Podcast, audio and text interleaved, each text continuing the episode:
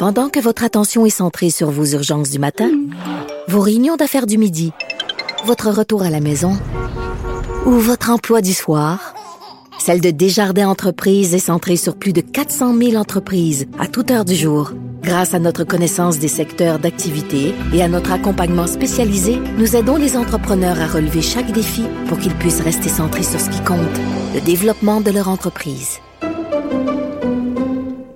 Actualité. Un regard féminin sur l'actualité.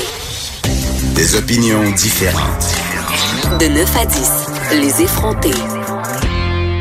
Alors, comme à chaque vendredi, on est avec Élise Jeté, rédactrice en chef du blog Feu à volonté, qui vient euh, nous jaser culture. Et là, Élise, avant de commencer, je t'annonce une nouvelle, peut-être que tu n'as pas vu ça passer.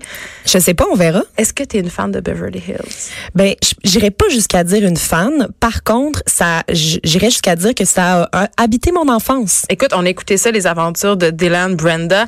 Et euh, il y avait justement euh, Luke Perry qui incarnait Dylan. Je sais pas si tu t'en rappelles, c'était le mauvais garçon. Le bad boy. Mais c'était comme un peu le James Dean des pauvres n'ayons pas peur des mots. Et là, euh, j'ai appris hier qu'il a été victime d'un ACV. Mais Et là, ça va pas bien pour lui. Non, il est pas mort, mais il est pas fort. OK. Fait que je vais juste te le dire. Ben, on ira prendre son pouls euh, éventuellement. mais il faudrait pas qu'il meure. Ben non, il faudrait pas parce que Beverly Hills, c'est tellement, euh, c'est un gros morceau de, de notre patrimoine. Euh. Ben c'est un peu mon passe-partout à l'adolescence. C'est l'espèce, l'espèce de, de, de ce qu'on a hérité de, des affaires traduites de, la, de notre jeunesse. Là. Ouais, Mais en tout cas, moi j'ai grandi en écoutant ça puis en me disant que je voulais habiter à Beverly Hills, que ce qui n'arrivera visiblement jamais. Ça n'arrivera pas. Je veux pas te décevoir. je pourrais acheter Neverland, mais c'est même pas à Beverly Hills. non, c'est ça. Tout va mal. Écoute, Elise, tu nous parles euh, j'ai envie de dire encore les maudites féministes, un festival de films féministes, c'est oui. ça? Mais celui-là, je, je l'affectionne particulièrement. C'est vraiment ah, un événement auquel je vais à chaque année.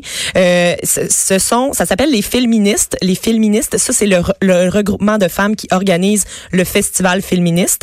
Euh, les événements comme tels ponctuels existent depuis 2015. Donc, il existe des, ils font des projections de films féministes, des courts métrages, des longs métrages, des documentaires, de la fiction. c'est un peu un beau mélange de tout ça. Mais ce qui est particulier, c'est qu'il y a toujours une discussion avec des intervenants liés à la thématique après chaque projection. OK. Donc, euh, elles font des événements ponctuels depuis 2015, mais le festival en est à sa deuxième année cette année. Euh, ça, se, ça se déroule durant euh, quatre jours. Ça commence le 8 mars, le jour de la ah. femme.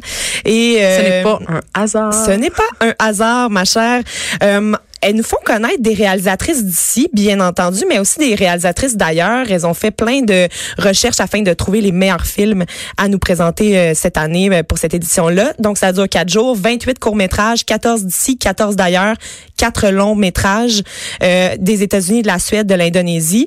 et ce qui est très intéressant cette année, et là, j'ai été vraiment attendrie quand j'ai vu le nom, c'est qu'elles ont décidé d'essayer d'initier les plus jeunes, les, les enfants, les petites féministes. Les petites féministes pour les féministes de demain, hein, Geneviève, c'est important. Ben, j'en élève deux. Ben, c'est ça. Et ça s'appelle les Filmini. Oh! Fait que c'est vraiment cute. Euh, c'est quoi? ce sont des projections euh, plus enfants, si on veut, euh, des, ah, thèmes un peu plus abordables pour euh, les jeunes. Puis euh, il y a une discussion également pour permettre de, comme un atelier. Toi, qu'est-ce que tu vas aller voir, Elise Est-ce que tu as des, des ben, highlights? Ben j'ai des highlights, notamment un film qui s'appelle Rêver mieux et c'est pas un film de sur Daniel Oui, c'est ça. c'est un film suédois. Puis en fait, ça, ça parle d'une femme qui sort de prison puis qui veut briser son mauvais pattern. elle veut changer son destin malgré l'espèce de précarité dans laquelle toutes les femmes qui sortent de prison se retrouvent euh, souvent. Donc c'est vraiment euh, super. Puis ce que je trouve, un autre euh, un autre film qui m'a vraiment frappé, c'est un court métrage qui va être projeté. Puis ça s'appelle Heather as Four Moms. Puis c'est une fille qui a quatre mamans parce que elle avait deux mamans lesbiennes et ensuite elles se sont séparées et rematchées. Euh, chacune. Donc, elle s'est oh retrouvée avec quatre mères. C'est donc ben Mais c'est le fun parce qu'on explore, tu sais, ben des, euh, on explore des, des thématiques qui sont un peu nouvelles entre guillemets euh, pour le grand public. Grand bien. ensuite, on en discute. Fait que c'est parfait. Donc, ça se, ça se déroule du 8 au 11 mars et c'est euh, festival féministe avec un s.com pour avoir tous les détails. Et là, ça va être la fin de semaine. Et qui dit fin de semaine dit binge-watcher Netflix. Binge-watcher Netflix ou si t'es comme moi, tu tombes dans le piège en pleine en plein milieu de semaine puis tu fais plus rien de ta vie. C'est pour ça que tu as dormi deux heures hier, Elise? Non, c'est pas pour ça. Ah? mais ça, ça aurait pu, euh, ça aurait pu être ça. Elle est allée au karaoke. Oui, ben c'est ça. Euh, mais je te parle de Umbrella Academy et euh, c'est une d'abord une bande dessinée qui est écrite par euh, Gérard Gérard Gérard. Gérard oui, euh, dessinée par Gabriel Bas et euh, publiée sous forme de comic book en 2007 et 2008. Je ne suis pas du tout le public cible de ça, OK? Je, C'est-à-dire? Je, ben, je consomme pas du tout de, De BD? De, BD. C'est vraiment lu la mon mienne, en style. Euh, Name drop. 13e avenue. En tout cas, Et euh, euh, ils ont décidé de faire 10 épisodes d'une heure sur Netflix avec The Umbrella Academy. Euh, c'est tourné à Toronto. J'ai découvert ça tantôt en faisant une petite recherche, mais ce sont des, euh, des acteurs américains. On voit euh, notamment Ellen Page là-dedans, euh, qui a un- le rôle central. OK, pas des petites pointures quand même. Non, c'est ça. C'est, c'est- ben, les autres sont plus ou moins connus, mais Ellen Page ressort quand même. Oui. Euh, et là, le, le début, c'est que c'est assez intriguant, c'est qu'il y a 43 femmes dans le monde qui accouchent alors qu'elles n'étaient pas enceintes. Imagine le cauchemar, euh, Geneviève. Donc, Toutes des Marie-Madeleine. donc t'es t'es pas enceinte, puis là, pop, il te pop un ventre, puis il t'accouche euh, right away. Mais là. accoucher, de toute façon, c'est un cauchemar. Ben, c'est déjà En un soi. cauchemar, mais imagine si tu pensais pas euh, que t'étais enceinte, tu sais, euh, c'est un peu. Enceinte sans le Enceinte savoir. sans le savoir. Euh, mais ces enfants-là, les 43 qui naissent en même temps de mères pas enceintes, euh, ce sont des enfants qui ont des pouvoirs magiques. Ah, j'aime ça. Ça et me là, euh, il Ouais. y a un, un richissime monsieur qui, euh, lui, euh, décide d'en adopter le plus possible, euh, d'aller donner des sommes astronomiques pour... euh, Mais ça ressemble pas un peu aux X-Men? Hein? oui, Kind of. mais, mais, mais ce qui est intéressant avec ça, c'est qu'ils ont des pouvoirs, mais ils savent pas c'est quoi leurs pouvoirs. Puis lui, il, a- il les aide à les euh, développer. C'est comme The Incredibles rencontre les X-Men. Exact. Donc, ils sont sept, euh, mais il y en a une qu'on nous dit, Ellen Page, là, euh, Oui. qui s'appelle Vania dans la série, qui a pas de pouvoir. Mais Oh finalement, on va découvrir que... Pourquoi t'aimes ça? Oh mon Dieu, j'aime tellement ça. Mais je- moi, je- je- j'arrive pas à comprendre mon, mon plaisir pour cette série-là parce que je suis vraiment pas les héros traditionnels, les super-héros traditionnels, j'ai jamais accroché, jamais. Euh, la seule série que j'avais beaucoup aimée, c'est Heroes.